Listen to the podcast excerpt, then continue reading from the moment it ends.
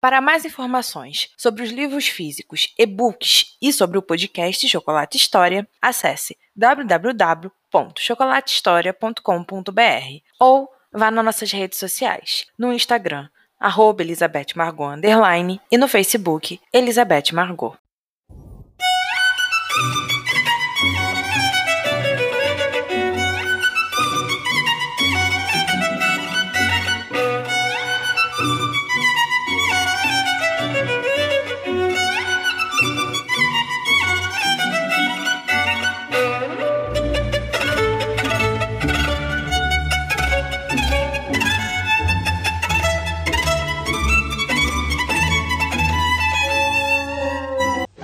Beatriz podia jurar que faria um grande debut na sociedade.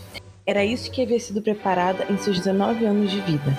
Era filha de um conde, nascida para brilhar no céu da sociedade londrina, encontrar um ótimo partido, casar e dar uma linhagem ao título dele. Era tudo isso que Bia queria para si. Então, o grande dia havia chegado.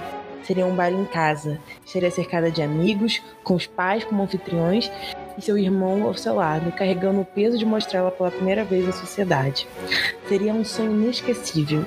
O vestido de baile era lindo em um belo tom branco perolado, que exaltava sua pele clara e seus cabelos negros, que estavam presos em um belíssimo coque e tinha como arranjo várias contas de pérolas. Para dar um angelical e muito clássico. Beatriz estava linda, se sentindo exuberante. Então deu o braço ao seu irmão e desceu as escadas da casa de Londres. Iam em direção ao salão do baile, com o pai e a mãe logo à frente. Receberiam os convidados e logo depois os irmãos dançariam uma bela valsa. Beatriz era irmã gêmea de Benedict. Ele havia nascido cinco minutos antes dela e feito a alegria do pai, o conde de Bradwell. Então Bia pôde pode crescer e ser amada, pois nunca levaria a culpa de ter vindo antes do herdeiro, nascendo sozinha ou não. Benny tinha levado todo o crédito, e mesmo a condessa sendo bastante aleatória a criação da jovem, Beatriz teve uma ótima infância e grandes instrutoras, mulheres que a haviam preparado para a sociedade, ou pelo menos era isso que ela pensava enquanto descia as escadas com a família. Sabia todos os protocolos e etiquetas, sabia dançar e rir com educação. Tinha treinado como como segurar a taça com perfeição, como ser uma dama delicada e passiva, tudo necessário para um debut maravilhoso e uma permanência na vida social. Mas tudo foi ao contrário do que Beatriz tinha previsto, não por causa das pessoas. Claro que tinha a ver com as pessoas, afinal ela estava rodeada delas, e esse foi o problema. Ninguém a havia preparado para o turbilhão de gente que lotou o salão de baile dos pais. Eram cavalheiros, damas, nobres, todo tipo de gente da alta roda social de Londres. Todos rindo, conversando, bebendo e comendo, em grupo ou não, mas ainda assim prejudicando tudo que Bia tinha preparado. Ela havia entrado em estado de choque. Sua pele ficou mais pálida e seu olhar estava claramente assustado. Suas ações se tornaram mais contidas e menos graciosas. O simples fato de ter mais de 10 pessoas em volta de si já a deixava apavorada. Era um sentimento, um branco que fazia ficar em desespero, como se fosse ser de alguma forma machucada por todas aquelas pessoas e suas futilidades. O problema era claramente seu, mas seu inimigo era justamente o que não podia evitar a sociedade. Como ela viveria daquele jeito? Com medo de tudo e todos dentro de um salão de baile, onde deveria rir afetadamente e adorar qualquer outra pessoa que encontrasse. Mas quando se via naquele tipo de posição, o que tinha vontade de fazer era fugir e nunca mais voltar. E foi exatamente assim que Beatriz, filha do Conde Bradley, foi conhecida.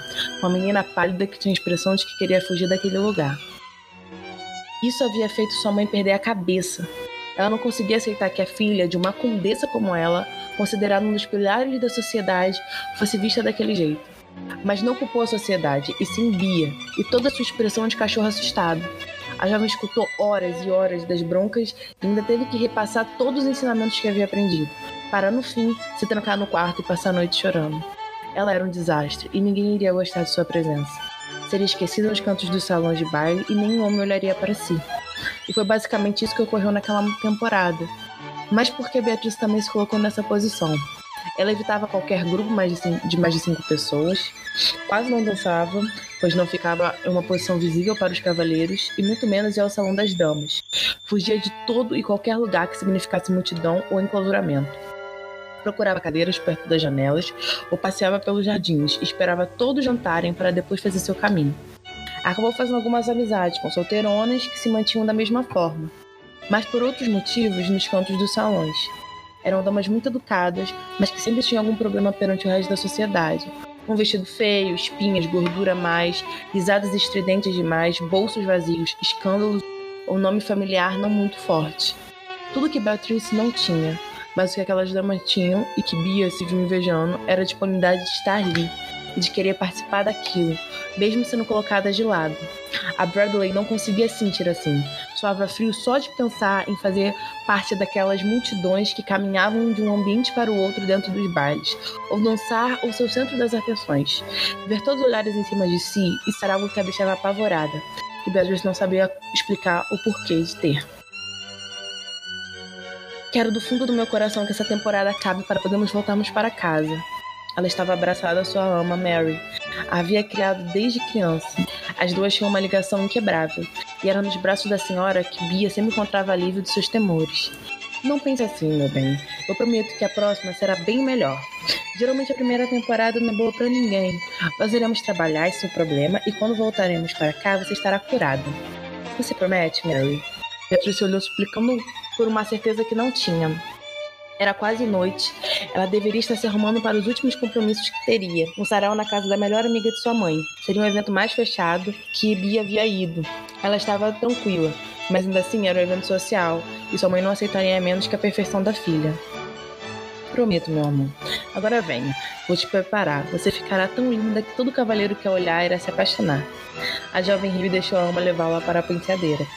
Ficaria linda, isso tinha certeza, mas não sabia se os homens se apaixonariam por si. O sarau tinha todo o necessário. O ambiente era romântico, as cadeiras confortáveis e a comida maravilhosa. Realmente quase não tinha pessoas ali, o que deixou Bia um pouco mais relaxado. Mas ainda assim se mantinha com a postura de uma porta e bem séria, pois eram nesses pequenos eventos que a mãe avaliava com tudo que tinha.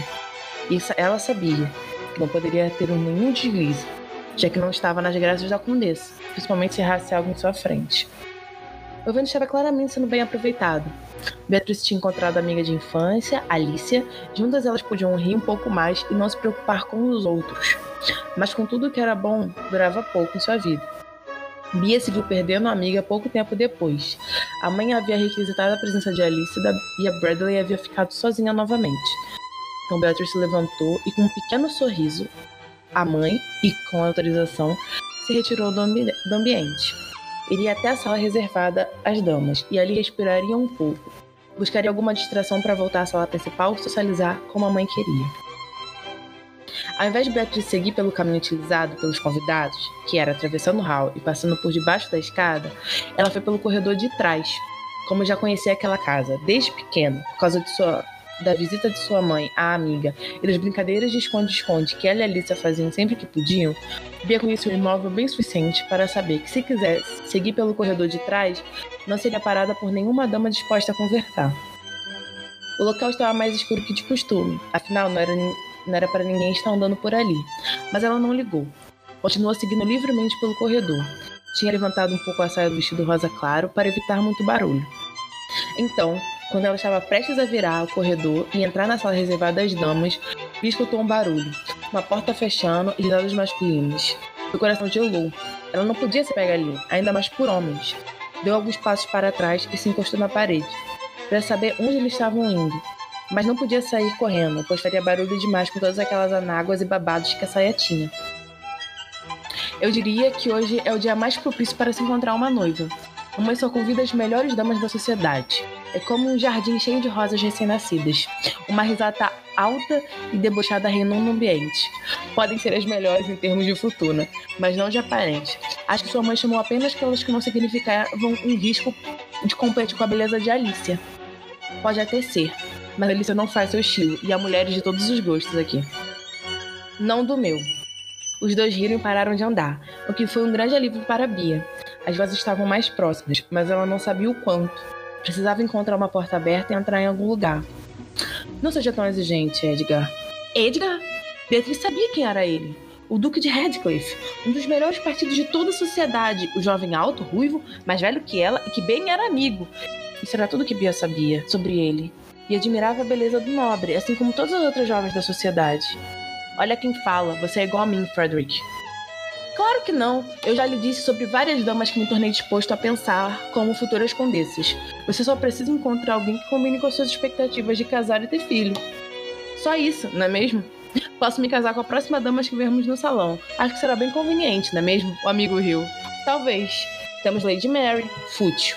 Lady Marianne, feia. Lady Anne, vulgar. Ah, tem a Lady Beatrice. O silêncio reinou no local e Bia aprendeu a respiração. Nunca em seus maiores sonhos imaginaria que Frederick e Edgar pudessem saber da sua existência, mesmo tendo visto o primeiro crescer junto com o irmão. E por um momento, ela se deixou pensar nas coisas boas que talvez ele fosse responder, pois concordava com as respostas de Redcliffe. Até, até o momento, as damas que Fred tinha falado eram todas daquele jeito. E Bia sabia que ela não era assim. Poderia imaginar que talvez fosse falar de sua timidez. Ou que não é exatamente uma crítica, o mais improvável é dizer que era uma dama perfeita. Sem cor. O que ele queria dizer com aquilo? Uma grande adaga foi enterrada em seu coração. Ela se viu sem saber o que fazer, sem saber como sair daquele local, sem saber como seguiria uma vida em que o Duque havia acabado de falar. Era sem cor. Sem cor? Nossa, que adjetivo diferente para se dar a alguém. Por que você acha que a Bia é assim? A voz de Fred parecia longe, como se ela estivesse transportada para algum lugar fora da realidade deles. A Beverly não tem originalidade. É alguém que se deixa levar pelas palavras da mãe e que se amedronta fácil. Isso para mim é uma pessoa sem cor. Ela é bonita e bem educada, Edgar. Daquela, daquela vez, Bia viu que eles haviam voltado a andar. Ela precisava se esconder, mesmo não tendo forças para tal façanha. Entrou na primeira porta conseguiu abrir, e a fechando com um pequeno clique, ficou encostada na madeira dura. Sua expressão estava descompassada, sentindo a pressão do peso das palavras dele. De boas educações, o mundo está cheio, Fred. A menina claramente é uma mandada pela condessa. E sim, preciso concordar que é bonita. Mas não sabe dar vazão a isso. A sua beleza é escondida pela falta de cor que leva na vida. Eles passaram pela porta que escondia a Bia. Ela não conseguiu mais escutar o que falava. Mas também já não importava. Seu coração tinha sido machucado de uma forma tão imprescindível não era mais capaz de falar ou pensar. Queria sua cama, um pouco de leite quente e precisava desesperadamente chorar. Beatriz ficou ali esperando o tempo certo para poder sair. Quando chegou a hora de abrir a porta, ela viu que tremia, mas não podia fazer muito. Não podia chorar naquele lugar. Ele até Benny e pediria para ir para casa. Ele não se negaria de levá-lo. Diria que estava com tonturas, mas antes precisava engolir tudo e até o choro. Todo nervoso e a dor sentia.